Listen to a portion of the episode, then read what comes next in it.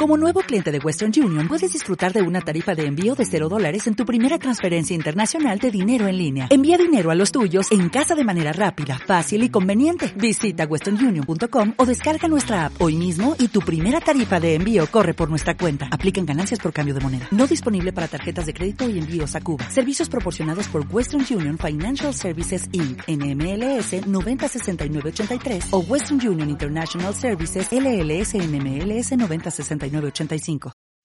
Bienvenidas y bienvenidos a un episodio más del podcast de la Biblioteca Bicentenario. En este episodio hablaremos sobre el cómic Doris y que pertenece a la colección Maneras Peruanas, que a su vez agrupa historias de peruanas y peruanos del Bicentenario. Nos acompañará Lucho Rosell, el guionista, y Rafael Mendoza, quien se encargó de hacer los gráficos. Además, tenemos como invitada especial a Doris Kaki, una mujer que ha dedicado gran parte de su vida a defender la justicia y la memoria, y en cuya historia se basa este cómic. De una u otra forma, este cómic permite mirar sobre los años del conflicto armado interno que vivió nuestro país entre, entre los años 1980-2000, los hechos ocurridos en ella, ¿no? Y básicamente en el caso de Teófilo tiene que ver con la desaparición forzada que ha sufrido él nosotros, por ejemplo, como familia, hasta la fecha no hemos iniciado el proceso de duelo. ¿Por qué? Porque simplemente no hemos tenido oportunidad de encontrar los restos de Teófilo, no hemos podido enterrarlo, entonces llevamos ya 36, ya iniciamos este año 37 años de duelo congelado. 37 años de injusticia, de dolor, de búsqueda permanente. A eso nos hemos dedicado como familia y particularmente yo como Doris Kaki, ¿no? Y esos hechos que me ha tocado vivir como persona, como mujer, como pareja, esposa, compañera de Teófilo me ha permitido inclusive organizar a los familiares. He fundado casi como cuatro organizaciones a lo largo de estos años de recorrido en búsqueda de verdad, justicia, reparación y restitución de los restos de los desaparecidos en ese sentido, el, el cómic le da mucha vida cuando cuenta, por ejemplo, acerca de la infancia de Teófilo, cómo fue Teófilo de niño, cuáles eran eh, sus expectativas eh, como pequeñito, dónde estaba este, fijado su mirada, era amante del fútbol, era un niño, niño campesino que colaboraba bastante con los quehaceres en la casa, pero también era un niño que desde pequeño se daba cuenta de los actos de los adultos eh, que incurrían frecuentemente en faltas graves, ¿no? Me pareció fabuloso, es una nueva forma y una nueva alternativa de poder llegar a la opinión pública, a los lectores. Es mucho más ligero, es menos cargado. Eh, las, las imágenes hablan por mil palabras, como dice el dicho. Este cómic es una nueva forma de decirle a, las personas que Teófilo existió. No es un número más de los 21.918 desaparecidos que nos dejó el conflicto armado interno, sino que Teófilo fue niño como, como todos, fue adolescente como todos, fue estudiante como todos, eh, fue un líder sindical, minero, campesino, tuvo una familia, y, en esa, y, y, dentro de nuestra familia tenía un rol muy importante, la de formar y forjar a nuestros hijos. Además, eh, tenía un rol dentro de la comunidad, era un personaje con aspiraciones, sueños, que asumía la defensa eh, de los desposeídos, de la gente más necesitada, eh, del sector campesino de donde él procedía Hacer un cómic documental que narra hechos de violencia, hablar del conflicto amado interno, y en particular de Teófilo Rimac, puede ser un reto. Sin embargo, los autores de esta historieta, Lucho Rosell y Rafael Mendoza, supieron convertir esa historia trágica en una que también tiene momentos dulces, graciosos y por supuesto inspiradores. Como ellos mencionan, la sinergia que tuvieron al trabajar fue muy importante. Ahora nos escucharemos contando cuáles fueron sus estrategias para crear este impactante cómic hay tres cosas. Primero, el, hecho en sí, el hecho dramático, hay que decirlo. Pero también tienes que contar quiénes eran esas personas. ¿Quién era Doris, quién era su esposo. este, para que tenga sentido el drama final. Y tienes que contar también cómo está hoy día eh, este tema, porque hay un juicio, un tema legal, cómo está en la actualidad ese asunto, ¿no? No sea pasado, presente y futuro. Con esos elementos empecé a trabajar. En este tipo de historias, que son este, prácticamente documentales, no se puede mucho uno imaginar. Uno tiene que referirse bastante a archivos fotográficos. Pues gracias a Dios, pues el Internet nos permite investigar, pues, eh, imágenes, referencias, ¿no? Entonces, hemos tenido que estar hurgando en, fotografías históricas, tanto bueno, de Pasco, de los diferentes lugares, ¿no? Donde se desarrolla y sobre todo en la cuestión de la de época, ¿no? Tener que, ambientarlo, en la cuestión de vestimentas, escenarios, vehículos que se ven en la historieta, ¿no? Todo eso no podemos inventarlo, tenemos que reflejarlo tal cual. Para que la narración sea fluida tienes que tener escapes. Cuando se ponga muy difícil tienes que buscar, no sé, una salida, puede ser un poco de humor o puede ser un poco algo que pueda distender la narración. Yo empecé luego de averiguar e investigar, me di cuenta que los dos tenían una niñez muy parecida, por ejemplo. Eh, los dos eran niños muy rebeldes, muy inquietos, eh, muy físicos, muy de hacer las cosas. Era una historia perfecta. Ella de niña no paraba de trepar árboles, ¿no? Se rompía la pierna y al día siguiente estaba de nuevo en otro árbol. Igual este, él, por ejemplo, de Teófilo era muy, muy aventurero, ¿no? Se podía ir con sus ovejas tres pueblos para ver jugar a su equipo de fútbol, ¿no? Son muy parecidos, eran líderes y tenían un sentido de la justicia bien marcado. La, la historieta Doris y Teófilo no tiene pues violencia explícita, ¿no? Entonces lo que hemos tratado es mostrarlo de forma sutil, ¿no? De forma que no sea chocante, ya que es un tema muy sensible. Se trabajó mucho lo que es el gesto, por decirlo así, es como la actuación en una película, ¿no? Tratar de reflejar esa violencia que no se refleja en, acción, prácticamente en su rostro ves, ves esa violencia, ves esa sangre, ves, ese dolor, ¿no? Y eso, eso es lo que se trató de hacer justamente con los personajes, ¿no? He recurrido a algunas licencias poéticas, ¿no? Para decir cosas que no se, no se pueden decir de tal manera. ¿no? Lo he logrado, creo. A veces, por ejemplo, cuando era difícil de decir algo, lo, no ponía nada, pues, y dejaba que la imagen hablara por sí sola. El equipo de fútbol eh, que seguía Teófilo eran las Águilas. La cosa que yo usé mucho, un ave que volaba arriba, que cuando él era niño eran las Águilas que cuando buscaba justicia también estaba arriba y ya no era el equipo de las águilas, pero era la, era la misma, la misma ave que representa, ¿no? La libertad. En medio de todo esto es una historia de libertad. Ellos eligieron exactamente esto. Cuando hay mm, posibilidades, por ejemplo, de que Teófilo deje de hacer lo que estaba haciendo porque había peligro y ya habían sido amenazados, nada. Sí, vamos, esto es lo nuestro. No va a pasar nada. Aunque parezca contradictorio, había mucha libertad. Ellos eligieron. Ellos eligieron. Y ella eligió caminar con él. Una de las secuencias que a mí me, me, gustaron mucho fueron las de la niñez de Doris. Va pasando a otro, a otro plano, ¿no? Más, más alegre, más juguetón. Tenía que plasmar a una niña traviesa, una niña dinámica, luchadora, ¿no? Entonces hay secuencias en las cuales también pues no, no, no puede ser todo tragedia, pues ahí se mezcla lo gracioso, la ternura, la comedia, ¿no? Y si te das cuenta, yo le he dado casi un 40% a la niñez es que es muy importante porque ahí tú ves cómo se forman como individuos este, que buscan luego la justicia, ¿no? Pero la buscan desde la libertad. Por eso los muestro como juguetones, eran, eran unas buenas joyas. Hay un paralelismo interesante entre la niñez de los dos. Y ahí está la clave de, su futuro, ¿no? Y la, la entereza de, su, de su quehacer como profesor y formando niños. Ahí está la clave como dicen ahí en, los niños, está toda la personalidad, el carácter del futuro está en los primeros años. Enfocarse en su niñez es hablar de inocencia, pero también de decisión, terquedad y perseverancia. Por ello Doris lo ve como una oportunidad.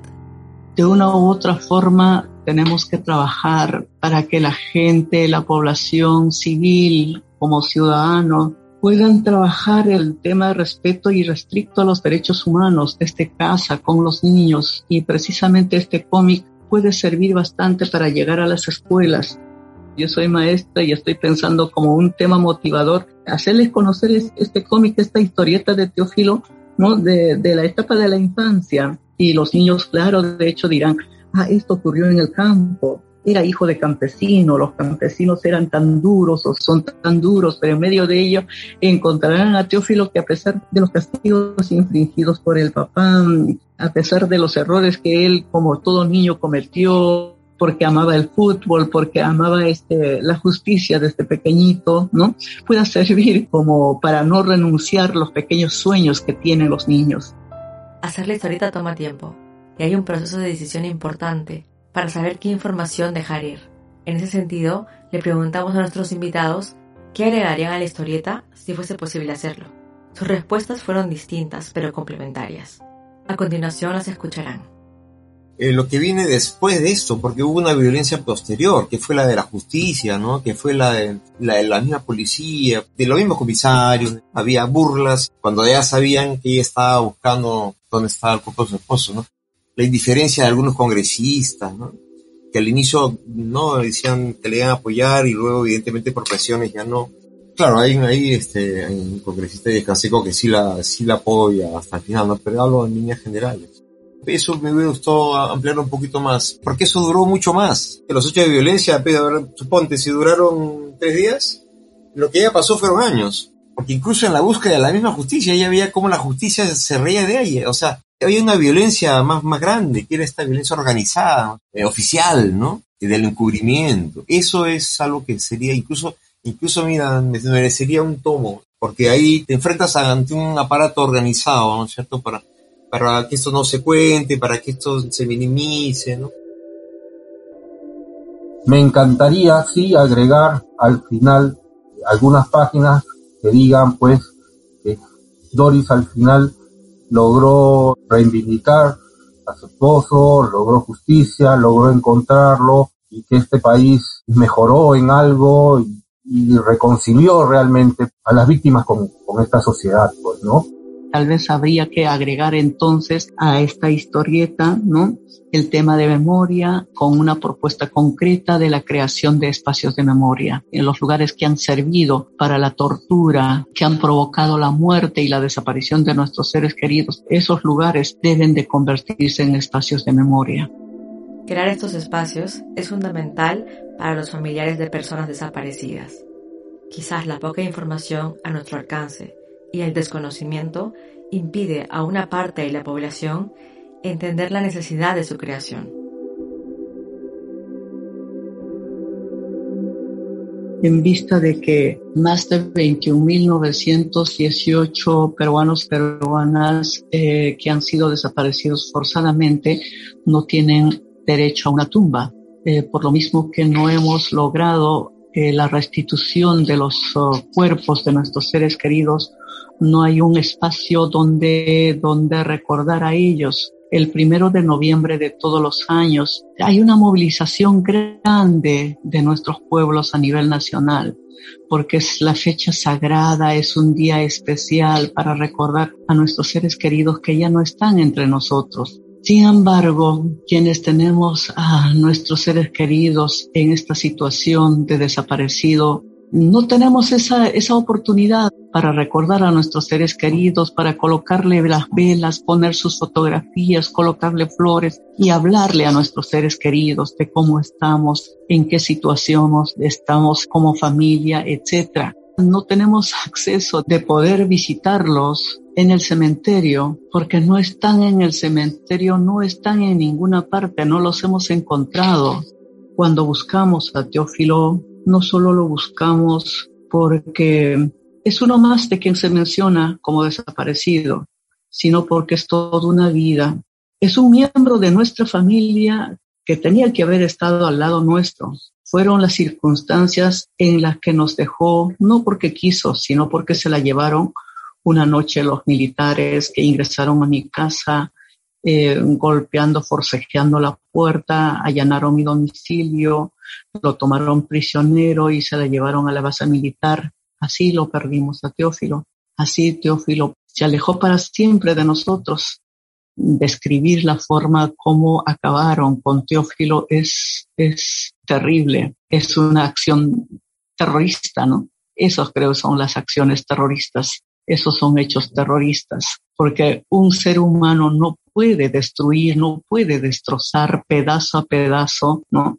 A otro ser humano. Entonces eso duele bastante, eso sacude el alma a nosotros que somos sus familiares.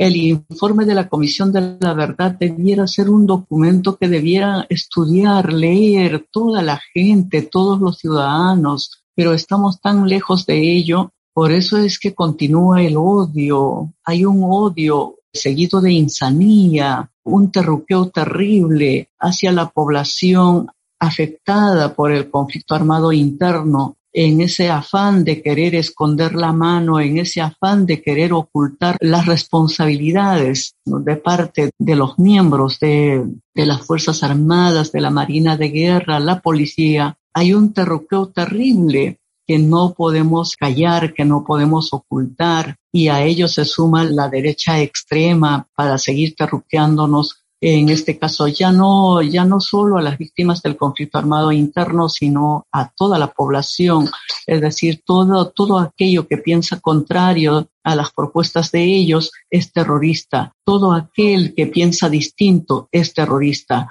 todo aquel que puede tener alguna esperanza de cambio, de que un país mejor puede ser posible, es enemigo. No es así. En ese sentido, yo creo que es sumamente importante que la memoria sea bien trabajada y además sea una política pública del Estado, de modo tal que nos permita crear espacios de memoria. En las regiones creen que estos espacios se crean solo para la gente que vive en Lima, o para algunos casos puntuales de las regiones y eso me parece también este doloroso. Yo creo que debemos de trabajar incorporando a todos los familiares, a todas las víctimas de las 18 eh, regiones más afectadas por el conflicto armado interno. Estamos ya acercándonos a la etapa final Esperamos que en esta oportunidad se vuelva a ratificar lo que el 2017 la Sala Penal Nacional ordenó la sentencia sancionando a dos altos mandos militares, a uno de ellos a 20 años de prisión, al otro a 14 años de prisión. En ese sentido, esperamos que en esta oportunidad también se sancione a los responsables. Esperamos también que la justicia triunfe después de 36 años de búsqueda. La historia de Doris y Teófilo no es solo una historia de terror, sino también una de logros, triunfos y una historia de amor, como menciona Lucho Rosell, quien además, para terminar este episodio, decía leernos las últimas líneas del cómic, que para él resumen esta historia que aún continúa. Doris y Teófilo comprendieron tarde que el largo camino que iniciaron con juegos y aventuras, y que los reunió con amor a un recodo, terminaría separándolos. Así son en este país, dulces y amargos los caminos de la tierra y la justicia.